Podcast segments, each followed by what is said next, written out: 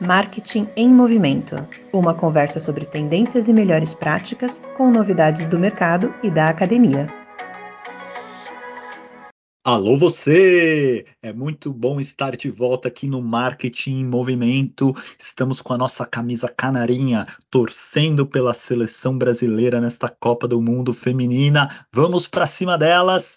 Vamos falar mais de futebol feminino no futuro. Tivemos boa repercussão do nosso episódio passado, mas agora, no episódio de hoje.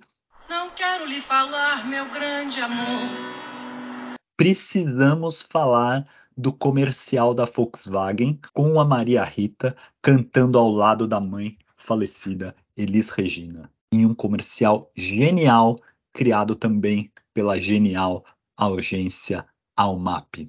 Para criar a imagem da Elis Regina, a agência usou inteligência artificial que mapeou milhares de fotos e vídeos da cantora e fez a estrela ressuscitar. Muita gente aplaudiu, alguns criticaram e o debate é um prato cheio. Então, vamos dissecar essa questão no programa de hoje. Antes de mais nada, vamos falar do comercial em si. Ele me parece ter sido feito com dois objetivos. O primeiro, e o mais explícito, é comemorar os 70 anos da marca no Brasil. O segundo objetivo é uma coisa muito mais difícil de fazer, que é exaltar o passado, a tradição da marca, mas ao mesmo tempo posicionar a marca como pronta para o futuro. Quem trabalha com posicionamento de marca sabe que isso não é uma missão fácil. Você tem um espaço limitado para conquistar na mente dos consumidores e é muito difícil você ganhar dois atributos aparentemente conflitantes, como tradicional e moderno ao mesmo tempo. Para você ter uma ideia, a marca Cadillac está tentando fazer isso há anos aqui nos Estados Unidos, com pouco sucesso, apesar de ser uma marca premium e cheia de tecnologia. E existem riscos. Nós conversamos aqui no nosso episódio número 13 como a Bud Light entrou em uma encrenca ao querer modernizar a imagem e apelar ao público tradicional ao mesmo tempo. Como a UMAP e a Volkswagen encararam esse desafio? O filme abre e de cara o foco não é na Maria Rita, pois aqui a estrela não é ela, é a nova Kombi elétrica com design moderno, colorida e que de cara não deixa nenhuma dúvida. Se trata de algo diferente, de algo novo que está chegando. Esse design não só chama atenção, gera curiosidade, um elemento que, além de prender atenção, baixa as defesas que o nosso cérebro tem, como, por exemplo, achar que Kombi é carro velho. E para fazer essa ponte com o passado, a grande sacada, a segunda estrela da noite, que ainda não é a Maria Rita, mas sim a música, como nossos pais, que de cara te convida dizendo: Quero lhe contar como eu vivi e tudo que aconteceu comigo. A linda e poderosa voz da Maria Rita nos hipnotiza, deixa a gente com vontade de estar tá ali, de carona, na Kombi com ela. A partir daí, o filme corta para a imagem que parecem ser gravações antigas de famílias de diferentes gerações com carro da marca, fazendo parte de cada história de vida de pessoas de diferentes idades e tipos, enquanto a música que tem um encaixe mais do que perfeito, diz: viver é melhor que sonhar. E é isso que as pessoas estão fazendo. No filme, elas estão vivendo. E os carros são parte dessa vida, parte das histórias, parte da história da família ou das aventuras que as pessoas estão vivendo. Com exatos 40 segundos de comercial, que passam muito rápido, aparece a terceira e maior estrela do show, Elis Regina, ressuscitada, emparelhando a sua Kombi antiga, dirigindo e cantando ao lado da filha e assumindo o controle das ações. Irônica e maravilhosamente, esse é o momento em que a estrela de Maria Rita brilha mais e ela passa a ser de fato uma das estrelas do filme. Apesar de todo o poder e a beleza da sua voz, ela consegue emocionar ainda mais quando ela se cala e abre o sorriso do tamanho do mundo ao ver a mãe, como se a presença da mãe até então distante fosse um holofote que a faz brilhar. E é esse encontro aqui que ajuda a fazer a conexão chave dessa história. A existência da Kombi antiga, como todo o seu legado, é que empresta a luz que faz a Kombi nova brilhar ainda mais. E assim o filme segue, alterando momentos de história com carros como atores coadjuvantes, com cenas mostrando carros elétricos sendo recarregados para reforçar que a gente não está falando só do passado, mas também do presente, do futuro, e cortando para combis a nova e a antiga lado a lado, com as estrelas cantando, continuando a jornada em direção ao que está por vir. Já no finalzinho, quase que como um pecado, aparece uma legenda ao lado de um carro onde se lê 100% elétrico. Como quem diz: Ei, para você que não entendeu, nós temos carros 100% elétricos, apesar das imagens mostrar carros sendo carregados, etc. Aí o filme fecha, com, ou eu diria quase fecha, com a frase escrita na tela: O novo veio de novo. E eu digo quase fecha, porque aí vem o maior pecado. Uma frase e uma voz que soa estranha em contraste com a melodia da música, que fala: Volkswagen, 70 anos, sucesso que passa de geração em geração. Esse final é um pecado, por vários motivos. Primeiro, depois de ter a voz da Maria Rita e Elis Regina cantando juntas, você não põe nenhuma outra voz falando nada. Ponto. Não há nada que você vai acrescentar, nada que vai adicionar mais valor. Segundo, é preciso escolher. Ou você vai com o novo veio de novo, ou você vai com Volkswagen 70 anos, sucesso que passa de geração em geração.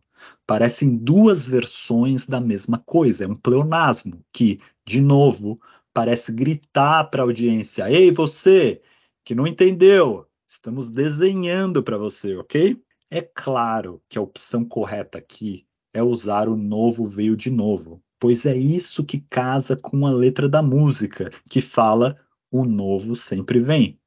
Aliás, eu talvez teria colocado como assinatura a mesma frase da música, o novo sempre vem, que tem a perfeição da poesia e que no contexto da peça, a imagem que fica é que aqui na Volkswagen o novo sempre vem.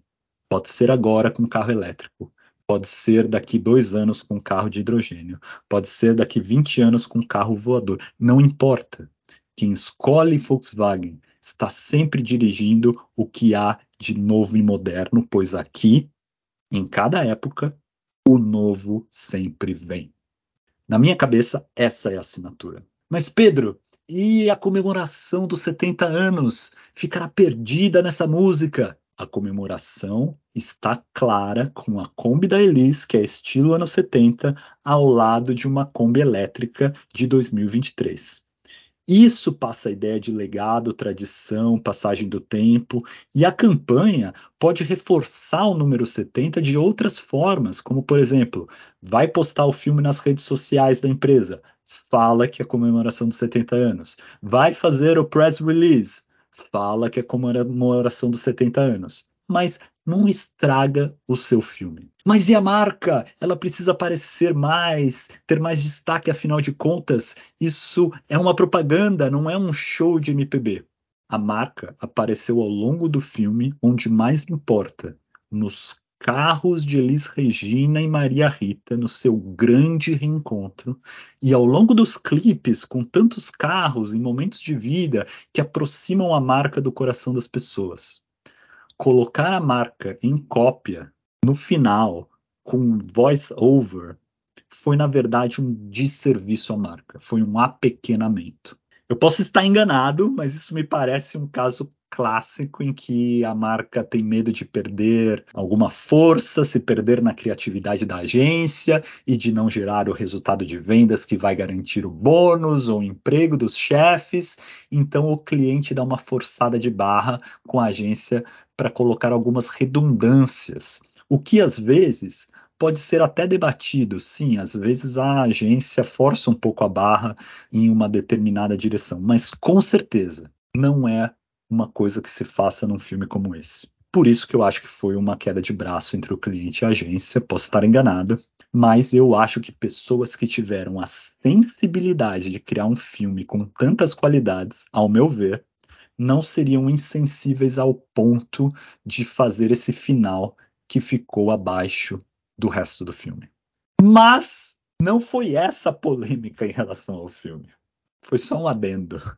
O comercial primeiro entrou nos noticiários devido à presença póstuma da Elise cantando com a filha, o que por si só é um grande acontecimento e merecia sim todo o destaque. E o uso de inteligência artificial para fazer isso, com certeza ajuda naquele objetivo de trazer modernidade para a marca. De uma maneira geral, a repercussão foi muito positiva. Mas, pouco tempo depois, o filme foi alvo de uma segunda onda de notícias na imprensa e um bafafá nas mídias sociais, dessa vez com um tom mais negativo, falando sobre a abertura de um processo contra a Volkswagen a propaganda no CONAR, que é o Conselho Nacional de Autorregulamentação Publicitária. Por quê? Um dos pontos denunciados ao CONAR foi o fato da campanha recriar a imagem de uma pessoa morta. Assim, haveria uma mistura entre o que é ficção e o que é realidade, segundo a denúncia. E a falta de avisos na propaganda sobre o uso de inteligência artificial para recriar a cantora pode ter causado uma confusão, principalmente para as pessoas mais novas ou quem não conhece a história e o trabalho da Elis, novamente, de acordo com a denúncia. Antes de falar sobre outras críticas, vamos pausar e refletir um pouco sobre essa questão e os debates que ela traz para o mundo do marketing. No nosso episódio 16, o especial de Cannes, nós falamos que será inevitável o uso de inteligência artificial para recriar imagem de celebridades em propaganda. E esse conceito não é necessariamente novo. A questão é que a tecnologia está ficando cada vez melhor e mais acessível. E também não dá para dizer que a Almap, que foi sem dúvida genial, mas também não dá para dizer que foi totalmente original. Com certeza a ideia foi inspirada em outros trabalhos. Um deles, um dos mais famosos, é o comercial do chocolate Dove, que anos atrás ressuscitou a Audrey Hepburn em um filme que era numa vila italiana. Tem no YouTube para quem quiser ver. A tecnologia era bem mais rústica, mas o conceito é o mesmo. O uso de pessoas mortas em publicidade também não é algo novo. Só que nos Estados Unidos, o licenciamento e uso comercial de celebridades mortas é um negócio estimado em mais de 3 bilhões de dólares.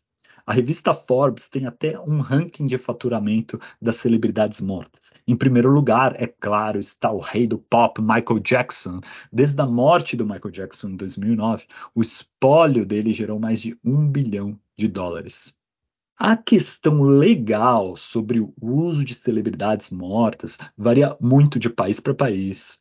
E só aqui nos Estados Unidos, de estado para estado. Então eu não vou me aprofundar nos detalhes jurídicos que eu pesquisei, são muitos, por três motivos. Primeiro, que eu desconfio que tudo isso, toda a legislação pode mudar rápido pela explosão do uso de novas tecnologias para esse fim.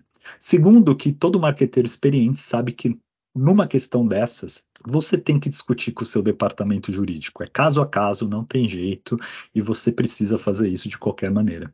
Terceiro e mais importante, este podcast se chama Marketing em Movimento e não Direito em Movimento, né? Mas o resumo da ópera é o seguinte: uma regra geral, que se no lugar onde o morto morava quando faleceu, se reconhece o direito à publicidade, é preciso pegar autorização dos parentes ou então quem ficou pela herança como dono da imagem. Muitas vezes isso é feito de uma forma comercial, através de um licenciamento. Vocês se lembram de um comercial icônico da Apple, Think Different. Muita gente só fala do comercial da Apple 1984 ou do I'm a Mac, I'm a PC, mas o comercial que mais impactou a história da Apple, eu ouso dizer, foi o Think Different, aquele que mostra foto de várias celebridades como Albert Einstein, John Lennon, Gandhi, Martin Luther King, todos, segundo o comercial, pensavam diferente, eram rebeldes contra o status quo, talvez usassem um Mac. Pois bem, a Apple, na época, teve que pagar só para a imagem do Einstein 600 mil dólares para a universidade que tem por herança os direitos de imagem deles. O Steve Jobs viajou para Nova York pessoalmente para falar com Yoko Ono e pedir permissão para usar a imagem do John Lennon. Daqui a pouco eu vou voltar a usar esse exemplo da Apple. Mas vamos voltar ao processo contra a Volkswagen. Está mais do que claro que a família da Elis Regina estava de acordo com o uso da imagem. Além da Maria Rita, que obviamente participa, os outros filhos também se manifestaram a favor. E quanto ao ponto de fazer uma confusão com a realidade, a falta de aviso, parece quase cômico esse argumento. Aqui claramente não é o caso de usar a tecnologia para enganar o consumidor sobre o produto. Se a inteligência artificial fosse usada para fazer o carro mais brilhante, mais espaçoso, ou mostrar funcionalidades que, na verdade, o carro não possui, como mais ou menos fazer Photoshop naquelas fotos de propaganda de produto de beleza, aí sim é uma confusão com a realidade que seria antiética e prejudicial aos consumidores. Mas aqui, no caso da Volkswagen, a tecnologia é usada para entreter. Então, vamos combinar que temos que proibir o comercial da Coca-Cola com um urso polar abrindo uma garrafa de Coca-Cola, pois isso gera uma confusão com a realidade. Não faz sentido. Mas então, se essas questões não se sustentam, por que as críticas? Por que os processos? Olha, Fazia muito tempo que um comercial não virava parte das conversas no Brasil. E eu não estou falando aqui da imprensa ou das mídias sociais. Eu estou falando das conversas em almoço de domingo entre família. E quando se atinge esse nível de sucesso, naturalmente vai atrair alguma parcela de críticas, principalmente hoje no mundo em que os algoritmos, os cliques tão cobiçados pelos portais e redes sociais são movidos a controvérsias. A primeira crítica que despertou emoções mais fortes naqueles que criticam a propaganda foi que ela teria desvirtuado o real significado da música. Quando Belchior compôs a música como nossos pais, ele estava falando sobre uma crítica que ele mesmo classificou como uma crítica amarga. E isso é o oposto que se vê no comercial, que parece uma grande celebração. Isso dá uma boa discussão. E quem quiser se aprofundar nessa questão de interpretação do significado da música e como as diferenças entre os momentos históricos em que a música foi criada no Brasil dos anos 70 e o momento histórico atual do Brasil de 2023, como essa diferença entre contexto histórico pode mudar o ouvido das pessoas, como eles percebem a música, eu recomendo demais o vídeo do Pedro Dória no canal do Meio no YouTube. O meu xará Pedro Dória por muitos anos escreveu a melhor coluna de tecnologia do Brasil no Estadão então ele não é leigo nessa questão de uso de inteligência artificial, mas o mais legal da análise dele é quando ele fala do anacronismo presente nessa crítica sobre a propaganda da Volkswagen, ou seja, as pessoas estão usando valores de outra época para avaliar algo que foi feito hoje.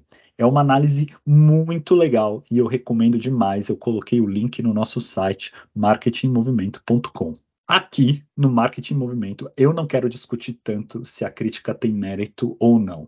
Eu quero falar sobre como o profissional de marketing pode antever a crítica e tomar a melhor decisão sobre se ele deve utilizar ou não aquela música. Se fosse você, o roteirista o diretor da UMAP, você faria algo diferente, sabendo que uma parcela da população faria essa crítica? Se você fosse o diretor de marketing da Volkswagen, você pediria para a agência trocar a música por causa disso? Neste caso, me parece muito claro os benefícios da escolha da música. Os trechos da letra encaixam perfeitamente com a ideia que a propaganda quer passar ainda que a música tenha sido escrita com outro propósito, com uma interpretação mais fina da letra, levando a uma conclusão diferente. Para avaliar essa questão, o profissional de marketing tem que estar muito bem plugado com os consumidores e com a sociedade. Algumas pessoas vão chamar isso de simples bom senso. Eu não gosto desse termo porque bom senso geralmente carrega viés preconceitos e o que é bom senso para um pode não ser bom senso para outro. Por isso, para mim, o X da questão é ter sensibilidade, conexão com seus consumidores, para avaliar se a sua audiência-alvo pode ter uma reação alérgica ao conteúdo e de uma forma ampla ou não. Volkswagen quer dizer carro do povo. E sempre foi, como mostra a propaganda, parte da vida de muitos e muitos brasileiros. Essa discussão sobre o real significado da letra parece muito mais localizada em um nicho que alguns podem rotular de elitizada ou radical ou politizada, dependendo da sua maneira de ver o mundo. O rótulo em si não é importante para a nossa discussão. O que é importante é que 99% das pessoas que cantam essa música, para começo de conversa, cantam tá lá em casa guardado por Deus contando fio dental, como eu já cantei muitas vezes, e não contando ouvir o metal, que é a real frase colocada na música. Isso não impede que as pessoas se emocionem com a música. Quando uma música chega a esse nível de popularidade, a interpretação foge ao autor, vai para a rua. Cada pessoa pode interpretar do seu jeito. É por isso que é preciso ter a sensibilidade de entender como o seu público interpreta aquela música e se há algo que possa criar o problema. Nesse caso, os benefícios que vêm da música, como os nossos pais, de longe superam qualquer tipo de preocupação com a interpretação da música por um grupo que é, sem dúvida nenhuma, menor e um pouco mais isolado. Você mais velho, certamente, vai se lembrar de um dos comerciais mais perfeitos já criados em torno de uma música, que é o comercial da Faber-Castell, que usa a música Aquarela do Toquinho. Eu imagino que se fosse nos dias de hoje, no mundo das redes sociais, até um comercial tão bem feito como aquele, tão perfeito, ia causar a gente cornetando no Twitter, falando: ah, a música chama Aquarela, mas o comercial começa com uma canetinha. Isso totalmente desvirtua o lado lúdico da aquarela raiz. E o Toquinho compôs a música, estava claramente falando de uma folha qualquer, sem a pretensão de incentivar a compra de materiais caros ou consumismo. O meu ponto é quanto maior o alcance, maior a chance de ter margem às críticas. Isso faz parte do jogo e não deve por si só impedir que boas ideias avancem. A segunda crítica que o comercial recebeu é mais relevante, na minha opinião, e é uma questão central para quem vai avaliar o uso de inteligência artificial para ressuscitar as celebridades em uma propaganda. Se a Elis estivesse viva, ela aprovaria estar nessa peça. E eu não estou falando aqui aprovação jurídica, eu estou falando da aprovação do povo, estou falando da aprovação dos fãs da Elis Regina. Se eles vão dar aprovação ao comercial quando eles se fazem essa pergunta. E olha, não estamos falando de poucos fãs. A Elis tem mais de 3 milhões de ouvintes no Spotify e só prefeito de comparação, uh, isso é mais ou menos o dobro do que tem a Maria Rita. O Chico Buarque tem coisa de 2,3 milhões. A Elis Regina já fez protesto na porta da fábrica da Volkswagen durante a ditadura. Acho que a maior parte das pessoas não sabia disso, mas isso veio à tona por conta do comercial. Isso desencadeou outros artigos que levantaram como a Volkswagen colaborou com o regime militar no Brasil. Isso, sem dúvida nenhuma, fere a marca e é algo que precisa ser avaliado pelos profissionais de marketing. Da mesma forma como a gente avalia o risco de relações públicas com celebridades vivas, nós vamos começar a avaliar o risco relacionado a ações de celebridades mortas. Porque uma das grandes vantagens de utilizar pessoas mortas é que o risco da imagem é menor. Por exemplo, um dos casos mais em voga hoje em dia foi a parceria da Adidas com o artista Ye, ou Kanye West. A empresa alemã lançou uma linha de tênis com a marca Ye. Mas enquanto a fábrica estava todo vapor fazendo novos sapatos e o departamento de marketing estava também a todo vapor promovendo a chegada do produto, o Ye fez comentários antissemitas em redes sociais, o que causou um prejuízo bilionário. Por conta disso, o uso de celebridades mortas é considerado mais seguro, principalmente se elas morreram antes da era das redes sociais, porque tem menos chance de alguém desenterrar um tweet que porventura envelheceu mal. Mas o risco não é zero, e é esse o ponto que o caso da Elis Regina nos ensina.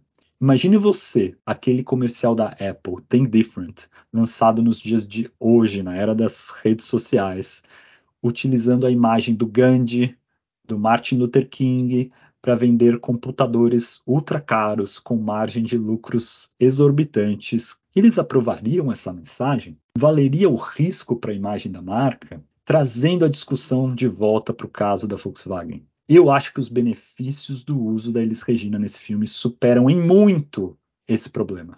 Até porque a filha dela está no comercial, o que ajuda a quebrar essa ideia de que a Elis jamais aprovaria isso nos dias de hoje. Foi a chance de ver o reencontro das duas, que talvez nunca pudesse acontecer. Mas a UMAP poderia ter sugerido e a marca deveria ter tomado a iniciativa de, de repente, talvez através da Fundação Volkswagen, apoiar e consistentemente apoiar causas da sociedade civil voltada pela luta dos direitos humanos, contra a tortura, a favor de liberdade de imprensa e todas essas mazelas que vêm na esteira da ditadura. Isso não para ficar falando, mas para dar uma satisfação para a sociedade e mostrar que através de ações e não só de discurso que de fato o novo sempre vem. Uma curiosidade: quando eu entrei no dia de hoje no site da Fundação Volkswagen e cliquei na página Causas que eles apoiam, está dando um erro de página não encontrada. Viver é melhor que sonhar. Então é isso. Muito obrigado por participar dessa discussão com a gente. Mande os seus comentários, faça pedidos sobre temas que vocês querem que a gente aborde. Vá ao nosso site marketingmovimento.com. Até a próxima!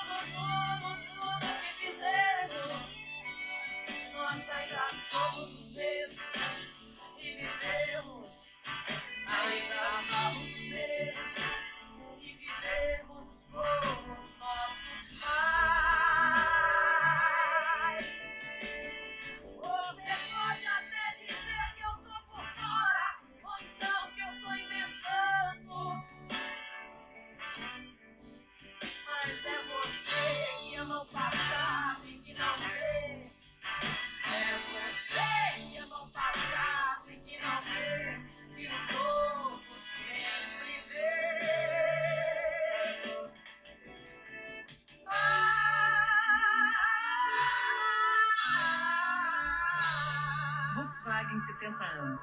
Sucesso que passa de geração em geração.